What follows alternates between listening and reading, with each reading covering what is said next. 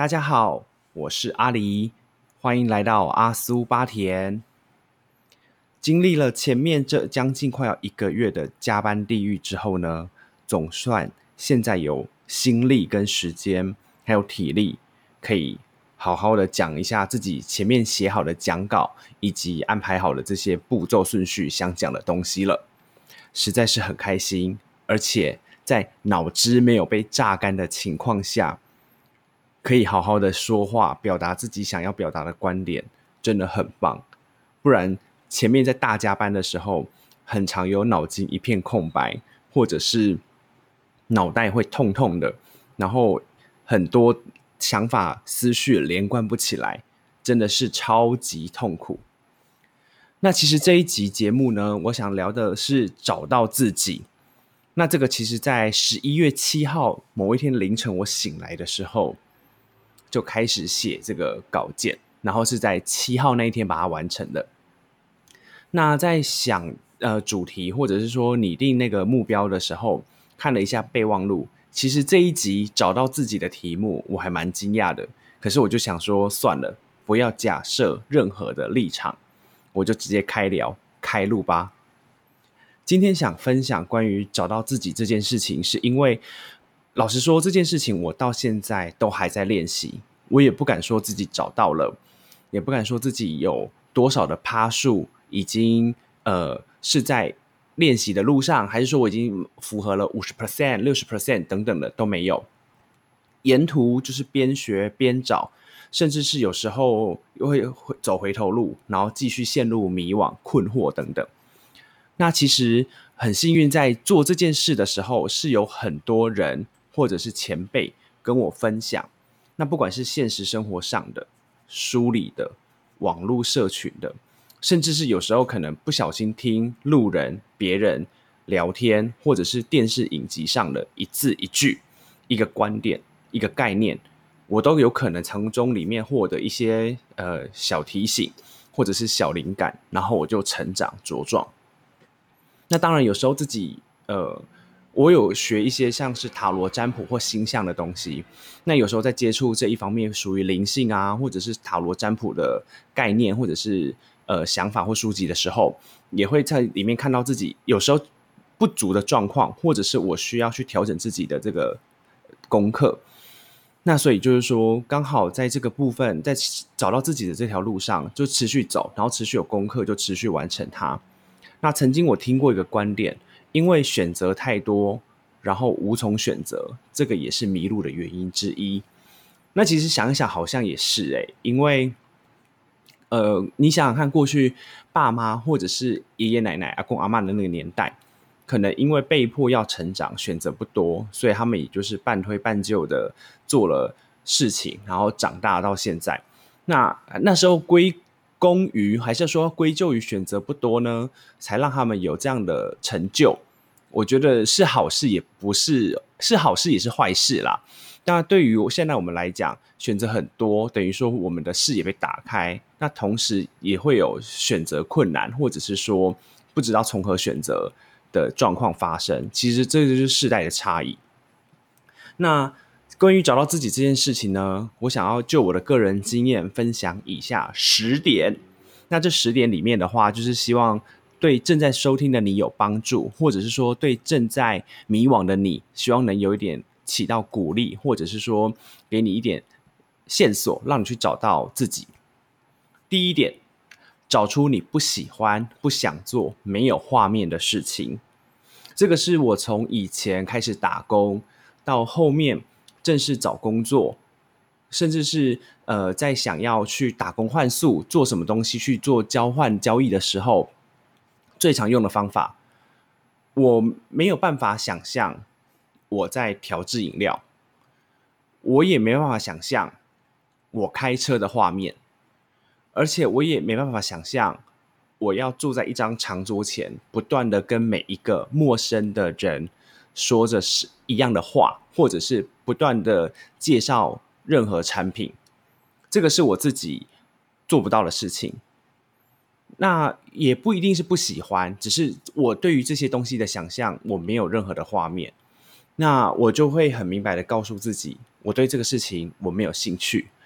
那你就可以从你想做的，或者是你有很多想完成的事情中，去删掉那些清单不必要的清单，去精简你人生上的人生旅途中的目标。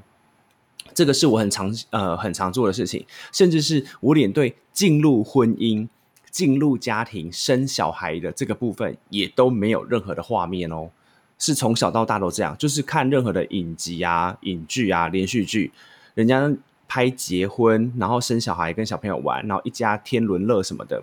我都没有自己未来的那个画面的想象，完全没有，都只有现况跟家人或者是跟朋友相处的画面。所以我觉得这个也蛮实用的，因为陆续到现在来，我三十三了嘛，也确实真的没有任何一个向往进入家庭婚姻的那个画面，所以我也觉得这个是可以试试看的方法之一。第二点，从你目前喜欢、擅长的事情出发，我觉得这个这个很重要，它可以先建立你的自信心跟安全感。比如说，你可能特别会说话，会唱歌。会画画，或者是电脑的设计等等的，或甚至是谈判很强，这个都可以。我觉得从你喜欢的事情先出发，然后再把它往横向的延伸。比如说去触类旁通，比如说你很会画画，可是如果你接触了插花之后，你是不是可以画花？你同时多一个兴趣，多一个素材，然后或者是说你很会拍照。但是你同时去学习了修图或摄影，甚至是呃手机录影、拍剧等等之类的，就是这样的兴趣呢。我觉得，如你可以横向的扩展，让它变广；那你也可以垂直的让它变深，就是等于说你去更精进你的拍照技术或者是绘画技术等等，那让这些成为你的能量来源。那你就会从你喜欢的事情中去扩大到你接触的范围，那那些东西，我相信它也会回馈给你正面的能量，你就会变得比较喜欢自己，甚至是更有安全感。然后就是可以在从中的每一分每一秒相处过程，或者是做事情、制作作品的过程中，你可以去找出你自己是什么样个性的人。第三点跟第二点有点重复，第三点就是广泛的探索兴趣，也就是。你做很多东西，你都可以先了解看看，你不一定要了解的很深入，就是可以了解皮毛而已。比如说，我知道插花，可是因为我喜欢插花，所以我会去上课报名认识花种，然后甚至去看别人的花艺作品。但是我可能不喜欢，或者是不擅长，甚至是没有想过要去做雕刻或者是手工艺等等的。那我可能在这一方面，我就大概知道说，哦，现在流行的手工艺是，呃，比如说做干燥花啦，或者是说什么竹雕、木雕等等的。可是我就停留在这个比较粗浅的阶段，无法去更深入的说，哦，竹雕要用什么时候的竹子比较好，木雕用什么样的做，呃，木头会呈现不一样的，比如说色泽或者是手感等等的，这个我就没有继续研究，所以。广泛的探索兴趣，或者是广泛的涉略知识，这一点我觉得蛮重要的。你不一定要很很懂全懂，但是我觉得可以有点像是所谓的无鼠技穷吧。这时候我觉得对我来讲，反而它变成是一个好的词汇，就是你什么都会，可是都会一点点，让你再去从你会的那一点点去找出你喜欢的，去专精它，或者是甚至在扩大它。第四点。每次从事新的事物后，认真的跟自己对话跟评估，也就是说，你现在开始了一个新的环境、新的工作、新的兴趣、新的 whatever，请你在那一个事情或者是环境或者是呃东西结束的当下，认真的去跟自己对话，看你喜不喜欢，看对你有没有呃起到。比如说开心，或者是让你有快乐的感受，要认真去评估哦，不要骗自己，因为这个东西很重要。在你每一次独处，甚至是遇到未来遇到任何事情的时候，跟自己对话还有评估的能力，其实帮助你很多，而且它甚至会加速、加快修正你呃你自己的人生的目标。那我觉得你可以更快，或者是更有方法的去找到你自己。第五点。电影、书本、聊天、看展，多多阅览。就是跟刚刚前面的那个广泛探索有点像，就是如果你能你不喜欢读书没有关系啊，那你就看电影；那不喜欢看电影，你喜欢听广播就听；那甚至是你喜欢看那个展览，或者是人家那种类似类似像图书绘本之类的东西，我觉得都很好。你就是多看、多听、多接触、多吸收。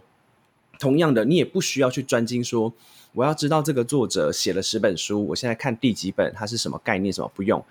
假设像我，我很喜欢《野兽国》，我就看那一本绘本，可是我不会知道作者出过多少书啊，我也不会知道他有没有得奖啊，甚至是他有出电影，我就想说，哦，我看过《野兽国》的绘本，那电影我就来看看吧。那甚至是有时候我不会去深究里面的概念，可是它可能会有像有一个，比如说像全面启动的梦境那样。它可能某一在你的想法里面已经生根，可是某一天呢，在某一个神奇的时刻，它就会萌芽，触动你。所以多多观看或是观察很重要。第六点，每周做一件新的事情。我觉得这个有一点点难呐。像我前面在加班的时候，我真的没有时间一周找一件事情新的事情来做。可是陈珊妮老师有说过。不要让呃，你可以每一周，或是每一天，甚至每一个月，你找一张新的专辑，或者是找一首新的歌来听。我觉得这个会刺激我们对新事物的看法，以及增广我们的见闻。就是你不一定要跳脱你的舒适圈，比如说我很爱听爵士，可是我现在要做一件新的事，我要去听蓝调，或是雷鬼，甚至是。死亡重金属之类的不用，你就是找一张新的专辑，比如说像我之前从来没有听过九 M 八八，我在十月中还是九月初，就是金曲奖之前，我就找某一天把他的歌听完，我就发现，哦呦，这个蛮酷的哦，然后就会好奇他的那些成长过程，或是经历，或者是他是用什么心态去写这首歌的时候。我就去追他的 IG，看他的脸书，甚至去主动搜寻他的。那个专访，我觉得这个就很有趣啊！就是你做一件小小新的事情，可是它带给你的涟漪就很广，这个对自己也很有帮助，因为你没有去挖掘新的自己或者是新的事物的可能性的时候，其实大部分都只是在原点起伏、原点踏步，那这个对找到自己没有太大的帮助。那再来第七点，扩大你的人际圈。可是这个人际圈不是要你去所谓的人脉存折，或者是说，呃，你一定要跟有名望、有地位的人交往，不是？比如说你去当志工，你去当宠物志工，你去当嗯学生，重返学校当学生等等之类的，去认识、接触各个不同环境的人的时候，其实都会有助于去重整你的观点、观念。然后重新让你去思考，为什么你要来这里？为什么你想做这些事情？像我如果没有去过蓝雨幻素，我就永远不会知道我的可能性还有这么宽广。我还可以认识这么多不一样的人，甚至是我可以交到不同现实的朋友之外，可以吸收他们不同的经验，然后进而去调整自己、提升自己。这个真的很重要，但不是说你每一个人际你都要把它当成是。有钱的想象当然并不是，就是用最单纯的方式去跟他们做接触。第八点，经常对自己提问：这件事你感觉如何？为什么这样想？原因是什么？经常跟自己提问，其实也是我很常拿来跟自己对话的方式之一，就是问你现在为什么要这样做？那之后你要怎么做？那其实，在跟自己一问一答的过程中。就像俗话常说的，答案其实就在你心里。其实有时候你被自己、你自己对把自己逼到无路可退的时候，那个答案就是会跳出来，甚至是用那种加大、加粗红字、霓虹灯的方式，棒棒棒，告诉你答案就是这样。所以不要骗自己了。那经常、经常对自己提问的一个好处就是，你会对于自己的直觉或者是判断力，其实是更容易。呃，更更容易去训练这两这两方面的能力，然后甚至是日后在碰到类似的事情的时候，其实你可以很快速的判断自己是有没有必要去接触，或有没有必要摄入。可是重点就是不要逃避，好吗？所有的提问，所有的问题，都可以让自己变得更好的同时，也可以调整自己不足的地方，所以不要逃避。第九点，接触大自然。我觉得大自然真的很神奇，不管是你是要接触山还是海，甚至是真的是你住在公园里，城市的公园里，闭上眼睛听风吹树梢，听鸟叫，听蝉鸣，或是听那个。呃，如果你住你的公园里面是有河流的话，比如说像新竹啊，或者是秋红谷啊这样子，那个真的很有帮助，因为你会在听这些声音的同时，你会有一点放松，然后被疗愈，甚至是你会有起到那种呃类似催眠吗，或者是说心灵净化的作用。哎，这一点，而且你在接触大自然的时候，是更好跟自己提问和对话的。所以这一点提供给大家，一定要如果可以的话，就接接触大自然吧。那第十点最最后一点，保持开放的心胸，也就是 open your mind。其实这个不管在你几岁的时候，呃，你学习任何新的事物都不嫌晚。那即使是找到自己也是。那保持开放的心胸，这一点目前我也还在学习，因为有些时候很容易有成见或偏见，在第一时间就闪进来，可能要评论或者是批评自己。可是，其实保持开放的心胸，就让你去看待很多事情，一个人的多面相跟不可能性。我觉得这个是蛮有趣的，因为你当你看到了不同面相，甚至是理解了更多事情的角度之后。不是要你变得相怨哦，而是你就是可以针对那个人，他做这样的事情，你不会给他冠上一个真正的恶，或者是说一个标签或一个罪名，你反而是可以去看待他为什么做这样的事情，比如说他为什么要伤害你，或者是为什么还要对你这么好等等。所以保持开放的心胸真的很重要。那不管你现在几岁，在任何时间找到自己都不急，不要紧。然后我想另外分享一下关于这几年来应该有五六七八年吧，爱自己的这个很常见、很常听到的概念，甚至是有时候你会想说，不要再跟我讲我爱自己了，我真的很爱自己。可是其实我有时候仔细一想，没有诶，不是那种肤浅表面的物质的爱自己。我也不是说那个不好，只是就是那个没有到你心灵深处，你就是其实只是有一个空虚的洞，你填不满。某一集看到李克太太跟丹尼表姐的对话，她说：“你想象一个非常在乎的人，你会怎么保护他？你就用那个方式保护你自己，不委屈自己，练习用第三方的角度看自己，随时调整。这个就是爱自己。希望今天以上的这十点对你有帮助。我是阿狸，这里是阿苏巴田，我们下次见，拜拜。”